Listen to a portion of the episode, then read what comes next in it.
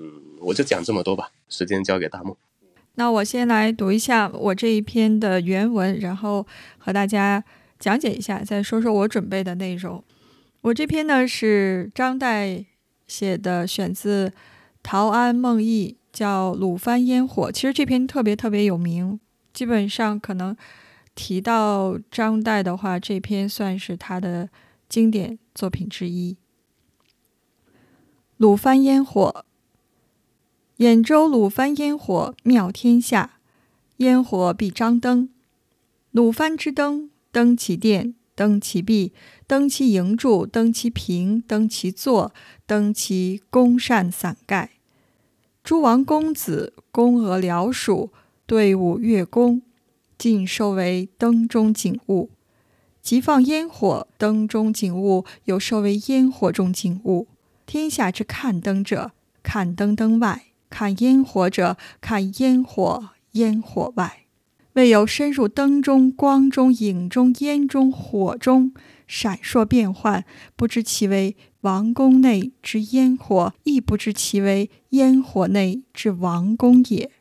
殿前搭木架数层，上放黄蜂出窠，散花盖顶，天花喷薄。四旁珍珠帘八架，架高二丈许。每一联嵌孝弟忠信礼义廉耻一大字，每字高丈许，精印高明。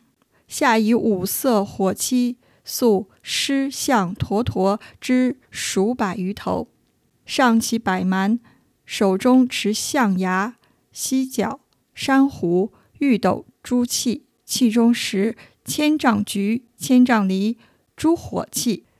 受足蹑以车轮，腹内藏人，旋转其下，摆满手中瓶花徐发，艳艳行行，且震且走。疑时百兽口出火，尻亦出火，纵横践踏。端门内外烟火蔽天，月不得明，路不得下。看者耳目觉夺，屡欲狂意，恒内手持之。昔者有一苏州人。自夸其州中灯饰之盛，曰：“苏州此时有烟火，已无处放，放亦不得上。”众曰：“何也？”曰：“此时天上被烟火挤住，无空隙处耳。”人笑其淡，与卢府观之，殆不污也。好，这个是原文写的，我觉得非常栩栩如生、历历在目，而且还有一点小俏皮的东西在。但是又让我感到最后的一种唏嘘和对往事追忆有一丝的无奈吧。我先翻译一下他说的是什么。这个在兖州，就是今天的山东的一个地名，它是有个鲁王。这个府邸呢，他说啊，这个府里面的烟花是妙绝天下，世界上百分之八十以上的烟花制品都产自中国。山东也是一个自古以来的烟花的。产烟花的这么一个圣地吧，算是有传统在的。这个放烟火的时候呢，还要挂灯，就是不光是有这个烟火的灿烂，还有这个花灯。然后在这个鲁王府呀，这个灯挂的基本上哪儿都是。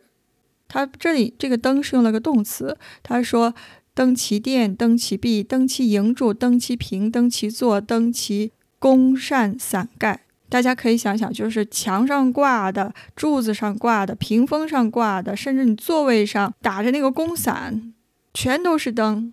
大家想象一下这个画面吧，这灯火通明说的可能就是这样的一个情景。在这个王府里呢，各位王爷啊、公子啊，包括宫女的，还有家属、舞姬、乐工。他都在这个灯火映照中成了这幅画里面的画面中的人物，但是到了放烟火的时候呢，这个灯中的这个景物又被收成烟花中的景物，可以想想就是画中画的感觉。像我在桥上看风景，桥上的人在看我，这种就是不知道什么是画中的真实，也什么是画外的虚幻。灯的景和烟花的景映照在一起。看花的人在井里，然后在井里又能感受到整个的这样的一个喧闹的场景，被一个像拿着摄像机的人或者拿着手机在给人拍照的人，这一瞬间通过这个一个照片式的描写把它收录下来。然后这个拿着照相机的人是谁呢？就是张岱。他既是画中人，他又能跳脱出来，把这个景色给大家用通过这样的一个描述再重现。而且天下那些看灯的人。他说是在灯外去看花灯，那些看烟火的人是在烟火外去看烟火。我当时看到这句，我觉得怎么翻？他是要讲什么？有点重复了。你看他说的是废话，就乍一听，天下之看灯者看灯灯外，看烟火者看烟火烟火外。那谁在烟火里面看烟火呀？那不被炸了吗？你在灯里你也进不去啊。你在灯里的话，那你也看不到这个景色。所以我就想，他到底要说个什么呢？就是我刚才能想到的这个场景，他是像一个时光穿梭似的，拿了一个照相机，把这一个镜头通过按下快门的这一瞬，就是那种自拍的那种感觉，既在照片中又在照片外。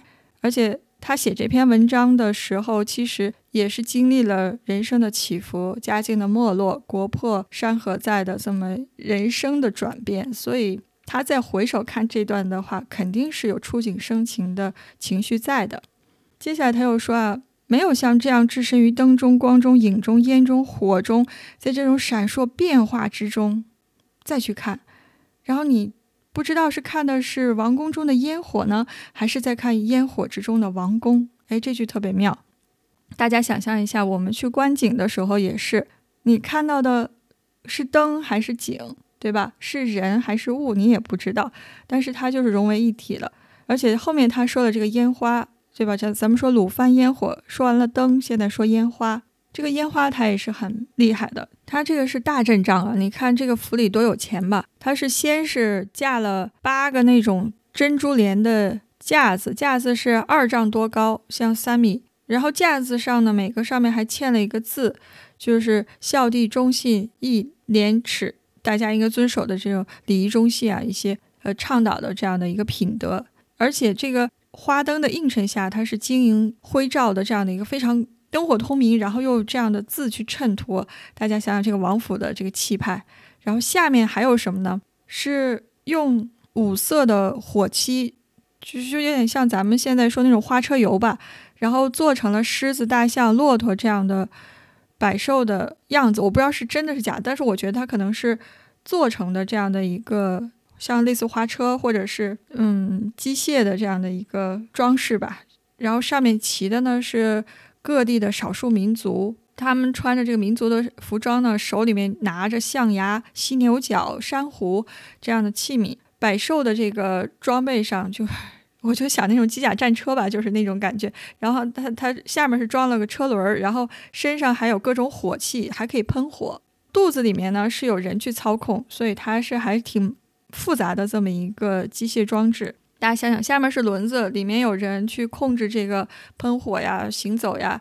而且上面还有就是少数民族穿着民族服装，拿着这些非常稀有的器皿器具，然后又又有花瓶，然后排着这个一列长队，就和像现在的花车游，像现在的这个狂欢节是一毛一样。然后盛装出行啊，大家在旁边看，从这个百兽的口中呢还可以喷火，而且它屁股也可以喷火。我这这会儿读的时候，我刚才我就想，这是个什么想想？就前面也可以喷火，后面。也可以喷火，百兽口出火，尻一出火，纵横践踏，那挺厉害的。而且是，呃，门里门外啊，这个这个彩叶呢，已经盖住了天空，月亮甚至都被遮蔽了。那那是个什么样的一个？大家想想，一个场景，一个气派呀！月亮真的已经被这个烟火遮盖了，露水也下不来了。大家看的这个路人是非常兴奋的，就是已经疯狂了，要用手。去去摸它，去去，大家想一想，那种花车，就是这边我们嘉年华的时候，呃，狂欢节的时候，也是有那种呃花车的这样的一个队伍游行，然后旁边两边的小孩呀，会去接一些糖果呀什么的，就是大家已经是非真的是狂欢节这一天是最疯狂的、最自我、最疯狂、最肆无忌惮的这样的一个场景，大家都是怎么说呢？由内向外的看着这些东西的那种。又喷火又有灯，然后灯光电的这么一个大型的狂欢舞会，这个场景他描写的时候就是一个字“闹”，就是能感觉到那个极盛之下的，完全是人间的烟火气，再加上这种让大家欣喜若狂去庆祝的这样的一番盛景。但是后面他又话音一转，他说啊，据说过去有这么一个苏州人，说他们苏州正月十五的灯火啊，盛况空前。说在苏州，如果此时就烟火的话，可能就没有地方放了，因为你放上天，天上没有地方，有点夸张，就是你放出去，天上也没地儿了。还有好事的人问，那为什么呢？这个人说，因为在苏州这个时候，天上的烟火已经被挤没了空隙的地方。大家就会说你这些话说的有点过了，太夸张了。张岱又补充了一句，说在鲁王府看到这样的烟火，想来他大概也不是瞎说。哎呀，这句话也挺有意思的，也联想到另外一种场景。他没有任何评论的一篇文章，只是一个拿着摄像机规规矩矩的、中规中矩的把这幅图照下来，然后再描述一下画中人。虽然他也是置身其中，但是又跳脱其外，像一个。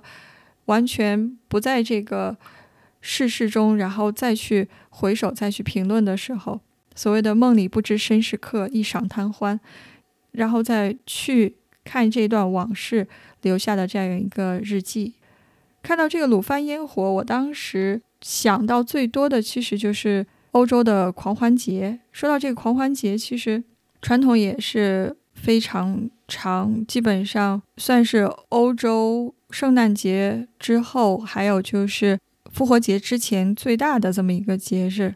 我去过一次巴塞尔的，它的当地非常有名的狂欢节。它和德国的是不一样，德国是有花车游啊，就是大家可以把自己打扮成其他的人物去又唱又跳啊，就真的就是那种为之癫狂的感受。但是在巴塞尔，它的小镇上是在瑞士和德国交界的一个瑞士小镇。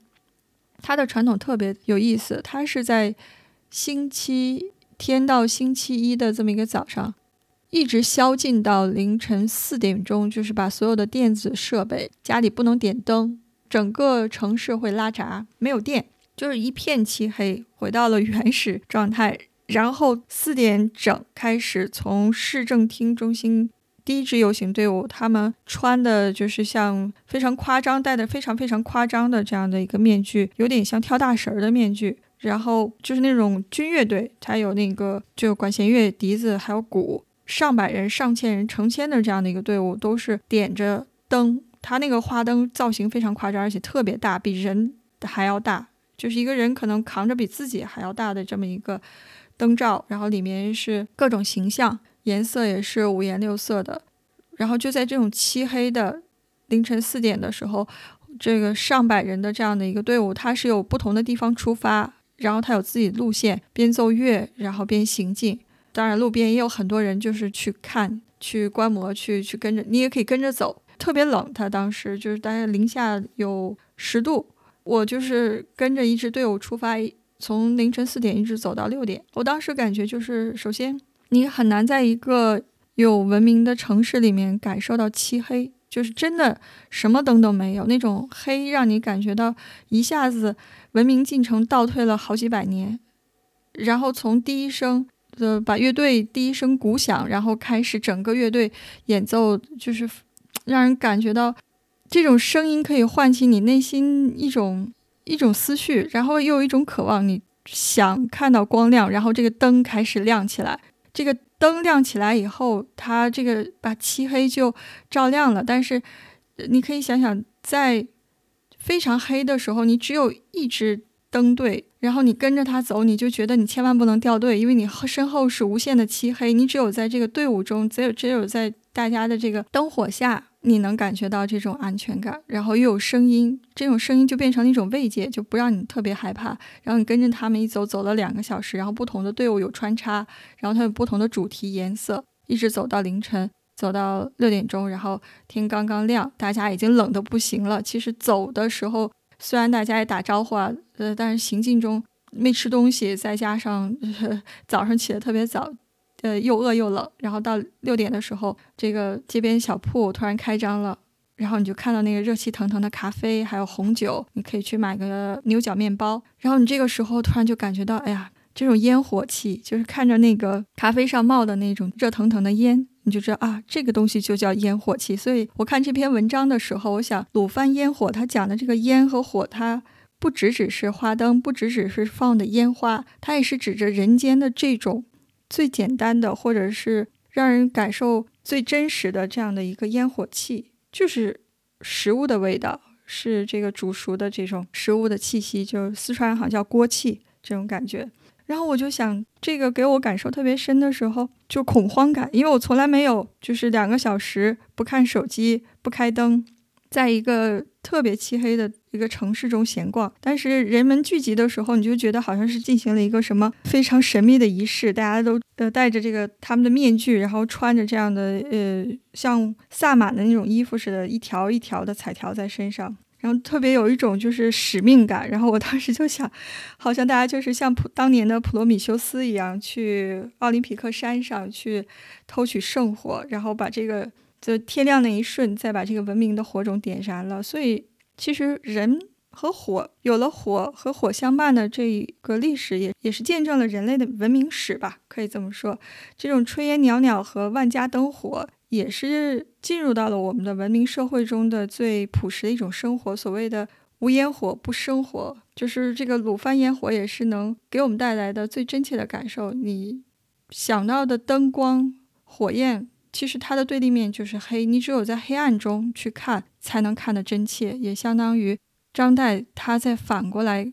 去想这段历史，观看自己一辈子走过的路，写他自己墓志铭的时候，可能最真切的感受。但是我还要讲一点事情，因为老师没来，我再撑个场子，我给大家说一说这个元宵节的来历吧，说说这个上元节是怎么回事儿。对，其实我本来准备的就是这个，但是我看了这篇文章之后，我突然不想讲了。这个正月十五啊，元宵节，它又叫上元节，其实。它的意义远不止于在此啊，它是一个非常强的文化属性，甚至是政治属性。这个政治属性其实到了清朝时候尤为明显。这里给大家 稍微讲一个我查到的故事，挺有意思的。就是说，乾隆五十年是一七八九年的农历十月份，乾隆当时啊赐这个阮光平为安南国王。安南是哪儿？是现在的越南。他当时啊是大清的属国，然后会不定期的向清朝进贡嘛。清朝进贡的时候，呃，这个阮光平为了表现对乾隆的感激之情，说就给我都是安南国王了，我一定要亲自去叩谢。然后这个时候呢，先是派了使者进京，就是说我这个要亲自来朝拜这个乾隆皇帝。然后乾隆当时说，这个你一定要赶在上元节之前到达京城。结果呢？接待这个阮光平的人叫孙永清，他这个呃是广西的巡抚，忘了就是这个路上时间比较长，所以他就一直在等圣谕。圣谕到了以后，他才陪同阮阮光平去进京，就就耽误了事儿，就正月十五没赶到。乾隆皇帝就特别生气，说你这是我交代的事情没办好，而且就是。导致了这个上元节他们没来，错过了我真正想展示国力的这么一个机会，就给他又批评他，又处罚他，罚了他两年的俸禄。其实这个事情，乾隆皇帝为什么一定要让这个朝贡使者在上元节前到京呢？我开始也不理解，后来我查了一些资料，突然发现这个上元节它的政治属性不仅仅是一个普通的节日，在。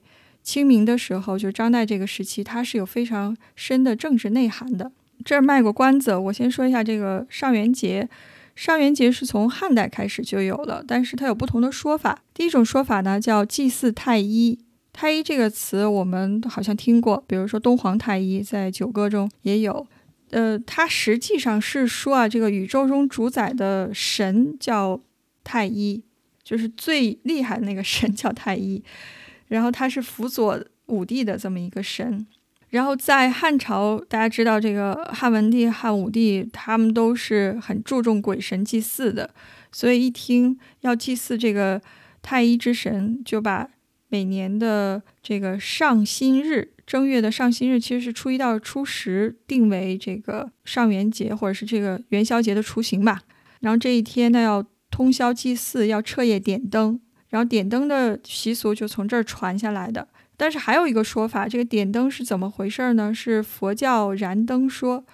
据说啊，这个佛教从印度传到中土的时候呢，被道教排挤，然后和尚为了立足怎么办呢？就跟这个道士斗法，看谁本事高。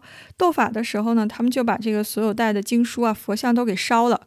烧了之后，就这个奇迹就出现了，这个经书、佛像就发出了万丈光芒，根本没有被烧毁。所以这个说是显迹了吧？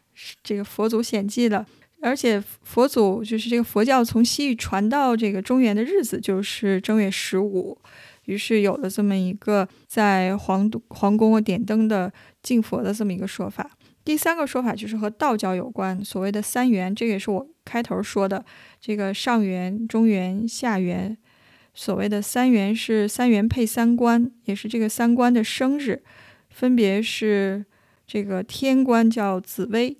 地官叫清虚，然后水官叫洞阴，他们的生日正月十五、七月十五、十月十五，所以变成上元、中元和下元节。当然了，下元现在下元节不过了，上元节就是元宵节，中元节变成了鬼节。这个是这个所谓的和宗教。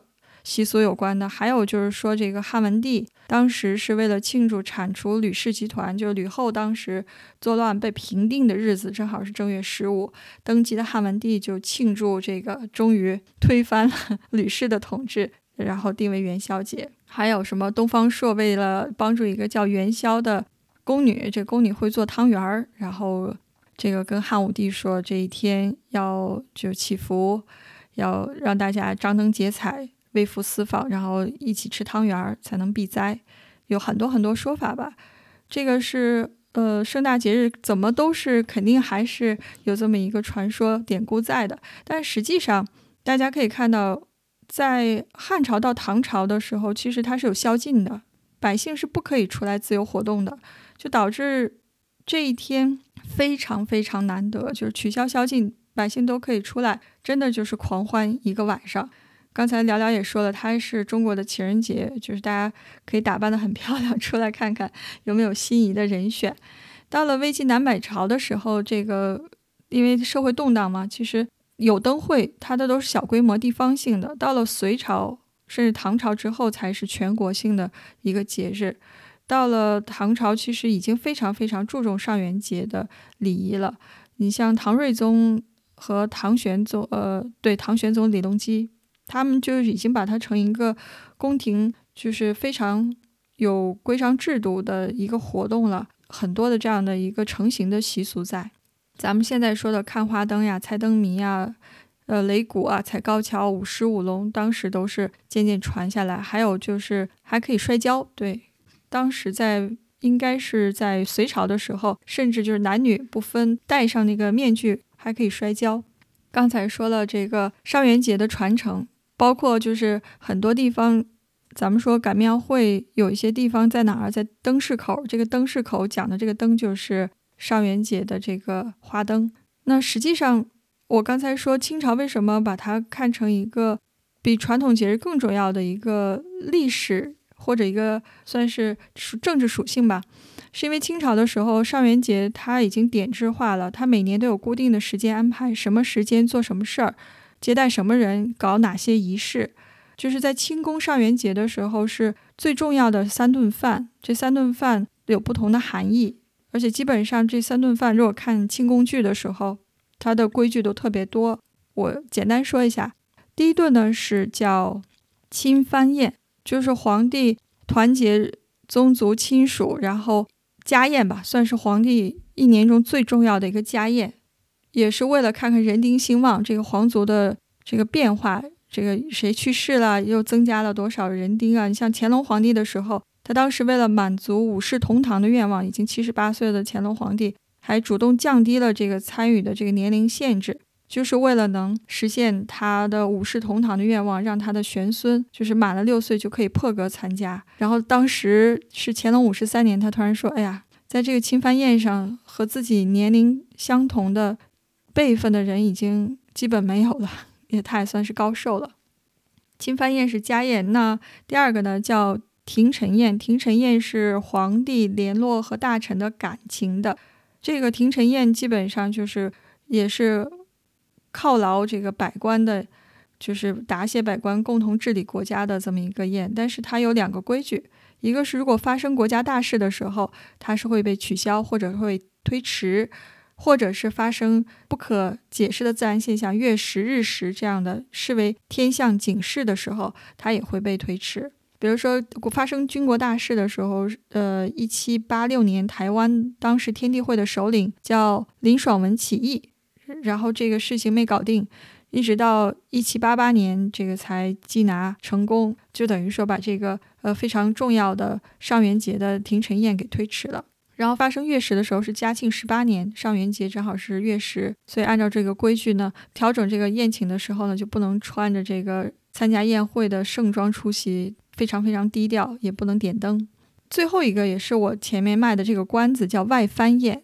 这个外藩宴其实非常重要，它是怎么举行的呢？就是基本上它的藩属国当时和封藩关系的这种少数民族就包括哪些呢？朝鲜、琉球。安南、暹罗等等吧，他每年都有觐见嘛，去轮流去进京朝见的这么一个规矩。这个在这样的一个政治隶属关系上，甚至他们就等于是臣服于大清帝国。然后觐见的时候，皇帝也是希望能彰显自己的怀柔政策。所以上元节它的政治的意义就是在首先外藩来就是表决心。说我的诚意，我是诚心归属，没有二心。然后另一个呢是清朝皇帝用来震慑这帮藩国，就是说给你看看我们大清帝国有多么强大。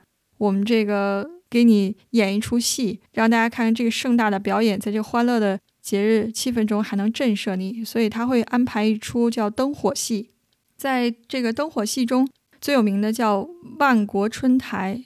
其实就是叫，就是放很多的这个烟花爆竹、炮打襄阳城的这一出节目，用来震慑这个四方，表示这个天国的威严所在，让大家一看就害怕了，说那我就呃不敢造次，认识了这个清政府的实力。所以这个也挺有意思。我之前觉得它就是个民间的节日，后来才发现，其实它远不止如此，有很强的政治属性，还有这样的一个震慑的威力在。